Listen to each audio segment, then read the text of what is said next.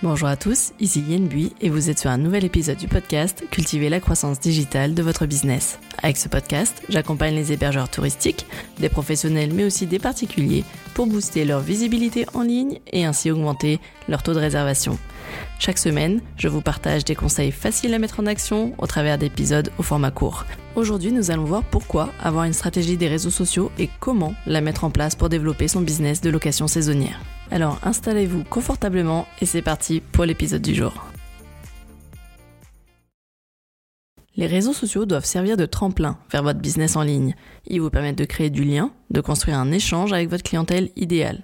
Votre présence sur les réseaux sociaux doit servir cet objectif de création de communauté. Mais attention, soyons réalistes, un fan ou un follower ne deviendra pas forcément un client direct. D'où l'intérêt de développer une audience importante afin d'aller capter votre cœur de cible. Dès le départ, je vous invite à vous poser les questions suivantes. Quelle audience souhaitez-vous développer? Sur quels réseaux sociaux et comment comptez-vous toucher cette audience?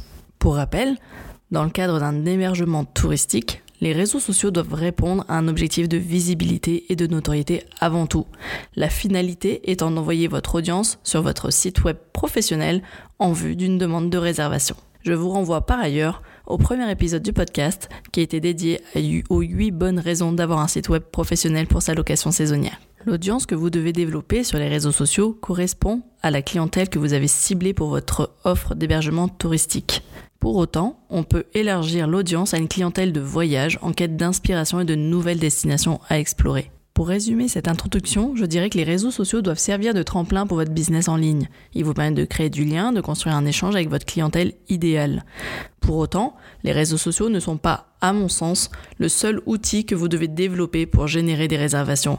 J'insiste vraiment sur la nécessité de, de vraiment concevoir les réseaux sociaux comme un tremplin vers votre site web. Cela étant dit, voyons maintenant comment on peut mettre en place sa stratégie des réseaux sociaux pour développer et générer des réservations de sa location saisonnière. La première étape consiste à définir sa clientèle idéale, c'est-à-dire son cœur de cible. Là, il s'agit de distinguer réellement la clientèle que je souhaite toucher de la clientèle que ma location saisonnière peut réellement accueillir. Pour exemple, si votre logement ne propose qu'un lit double en mezzanine ou un canapé convertible, il vous sera difficile de toucher les familles avec enfants ou à la limite un couple avec un bébé. La superficie de votre logement va bien évidemment compter, mais plus encore, c'est l'aspect fonctionnel qui va séduire votre audience. Une famille va par exemple accepter de réserver un hébergement plus petit que sa résidence principale, à condition que celui-ci soit idéalement situé et qu'il dispose d'un agencement bien optimisé. Pour vraiment bien définir votre clientèle idéale, vous devez définir la typologie des voyageurs. Est-ce qu'il s'agit d'une famille, d'un couple, d'un voyageur solo, euh, d'un voyage d'affaires?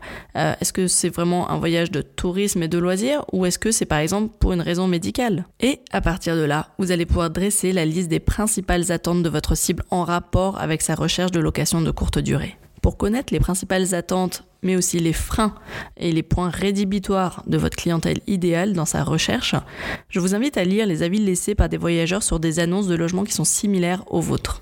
En identifiant clairement les points positifs qui ont été soulignés, mais aussi les points négatifs, vous allez, pour votre propre annonce, pouvoir mettre en avant ce que attendent les voyageurs. La seconde étape pour être présent sur les réseaux sociaux consiste à identifier les réseaux sur lesquels votre cœur de cible va être le plus présent.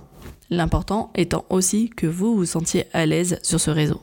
Pour commencer, préférez plutôt une stratégie reposant sur une plateforme sociale principale. Il s'agira de la plateforme sur laquelle vous allez déployer le plus d'efforts. Ensuite, vous pouvez multiplier votre présence sur d'autres plateformes, mais je vous conseille vraiment, dans ce cas-là, de vous limiter à un simple repartage du contenu. Par exemple, si vous privilégiez Instagram, il vous faudra alors travailler vos contenus en respectant les codes de ce réseau. Travaillez les formats de vos images, vos légendes de publication et surtout soyez actifs. Le plus important pour développer son audience sur les réseaux sociaux, c'est de répondre aux messages et aux commentaires et commenter aussi d'autres publications sur d'autres comptes liés à votre stratégie. Je vous donne un exemple. Pour gagner en visibilité auprès d'une clientèle potentielle, vous avez pourquoi pas la possibilité de commenter les différentes publications euh, partagées par votre destination, votre office de tourisme. Ainsi, vous allez être un peu plus visible. N'oubliez pas non plus sur Instagram d'utiliser les stories et les réels afin de gagner davantage en visibilité. Alors, point de vigilance j'attire réellement votre attention sur le fait qu'il est formellement interdit, je dis bien interdit, de commenter une publication tierce en partageant son annonce de location. Parole de community manager de promotion touristique, c'est un comportement à bannir. Moi-même, quand j'étais community manager, je masquais les, ce genre de commentaires qui n'apportaient pas de valeur ajoutée, mais uniquement euh, un aspect promotionnel. Et ça, c'était vraiment pas agréable à devoir gérer ce type de, de, de commentaires qui n'apportaient rien en fait à la clientèle. Donc pour résumer ce point, choisissez un réseau social prioritaire à travailler et ensuite vous allez pouvoir relayer vos contenus sur d'autres plateformes sans y passer trop de temps. Je vous invite aussi à consulter régulièrement le site du blog du modérateur.com pour connaître et comprendre les codes de chaque réseau social et ainsi vous faire une idée pour les appréhender et les maîtriser. La prochaine étape consiste à définir les types et les formats de publications à privilégier dans votre stratégie. Pour un hébergement touristique, il va de soi que les publications seront d'ordre inspirationnel. Vos publications devront donner envie à votre communauté de découvrir la destination et ses activités, ses produits locaux, etc. Mon vrai cheval de bataille avec ce podcast, c'est de vous faire comprendre qu'un hébergeur touristique se doit de devenir le guide touristique de sa communauté, en soi de devenir véritablement son propre office de tourisme. Je vous conseille donc de mixer des publications à la fois axées sur la découverte de la région, mais aussi avec des publications plus fonctionnelles avec les points forts de votre location saisonnière. Cela vous évitera d'avoir un feed Instagram, par exemple, euh, qui soit trop tourné sur le moi je moi je, voici mon appartement, mais plutôt aussi de proposer un contenu de type que faire dans la région, voici quelques idées. En partageant vos propres découvertes, vos balades, mais aussi vos coups de cœur, vous devenez un véritable conseiller en séjour touristique pour votre communauté. Vous devenez vraiment un city guide. L'avantage de créer vos propres contenus de type touristique vous permet ensuite de pouvoir les utiliser sur l'ensemble de vos supports de communication et j'entends par là bien évidemment votre site web professionnel. L'étape suivante sera de recycler ces fameux contenus que vous aurez créés dans un city guide ou un guide touristique que vous mettrez à disposition de vos clients. Ce guide, listera tout simplement vos adresses favorites sous la forme d'un blog sur votre site par exemple. Pour mettre en place votre stratégie de présence sur les réseaux sociaux, l'étape suivante consiste à définir la fréquence de publication. Personnellement, je trouve qu'une publication régulière d'un poste par semaine est plus que correcte pour un hébergement touristique. Une fois toutes les deux semaines est envisageable, mais ça me paraît un peu faible. L'idéal serait à minima deux à trois fois par semaine. Mon expérience de community manager en office de tourisme m'a vraiment prouvé qu'il valait mieux en garder sous le coude, comme on dit. Le plus important, c'est réellement de définir un rythme de publication que vous serez capable de maintenir sur la durée la régularité sera votre meilleur allié pour développer votre visibilité sur les réseaux sociaux et ainsi augmenter votre audience. J'ai bien conscience que pour la plupart d'entre vous, c'est difficile de rester régulier, surtout quand ce n'est ni notre métier ni notre activité principale. Pour autant, votre présence sur les réseaux sociaux doit faire partie intégrante de votre stratégie business, et je dis bien business de location saisonnière. Pour ma part, j'ai mis en place un système afin de publier du contenu régulièrement et je vais vous le partager ici en quelques points que je détaillerai par la suite dans d'autres articles à venir. Pour commencer, il s'agit de mettre en place ce que l'on appelle un calendrier éditorial. Il s'agit de lister tous les contenus que l'on souhaite produire et définir ensuite leur date de publication idéale en respectant la saisonnalité touristique et économique. Dans votre calendrier, pensez bien à positionner les fêtes et les périodes de vacances scolaires.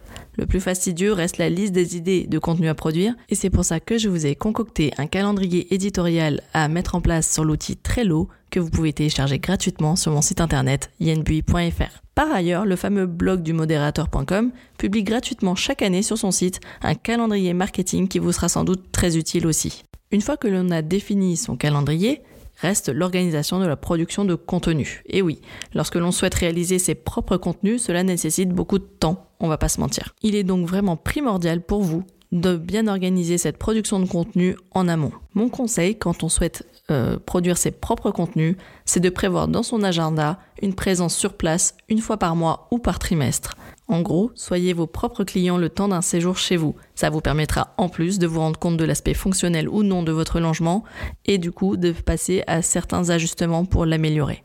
Durant votre séjour dans votre logement, partez en balade, en excursion, glanez des brochures, prenez des centaines et des centaines de photos et vidéos qui alimenteront ensuite votre stratégie de contenu pour le mois ou le trimestre à venir.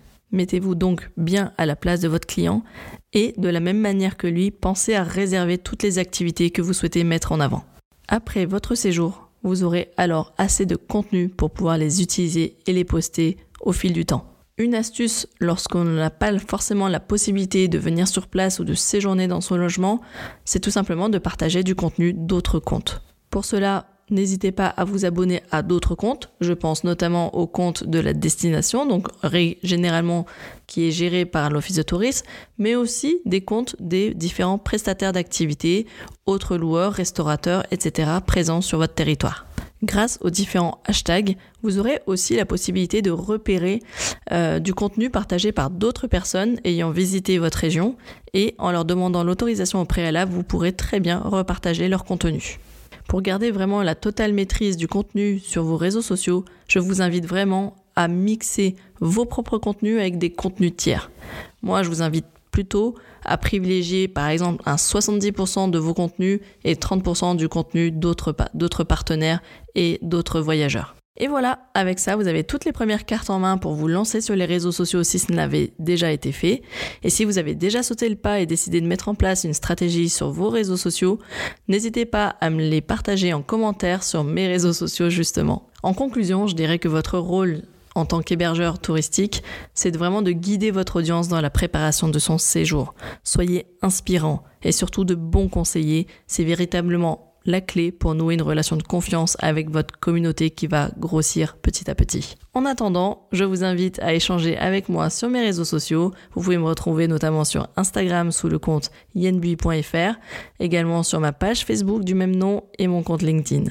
Comme d'habitude, je vous mettrai les notes et les liens de cet épisode dans le descriptif. Vous pouvez aussi retrouver cet épisode de podcast retranscrit en article sur mon blog yenbui.fr. J'espère que ce nouvel épisode vous a plu. Si c'est le cas, merci de mettre une note 5 étoiles ou un commentaire sur la plateforme d'écoute que vous utilisez.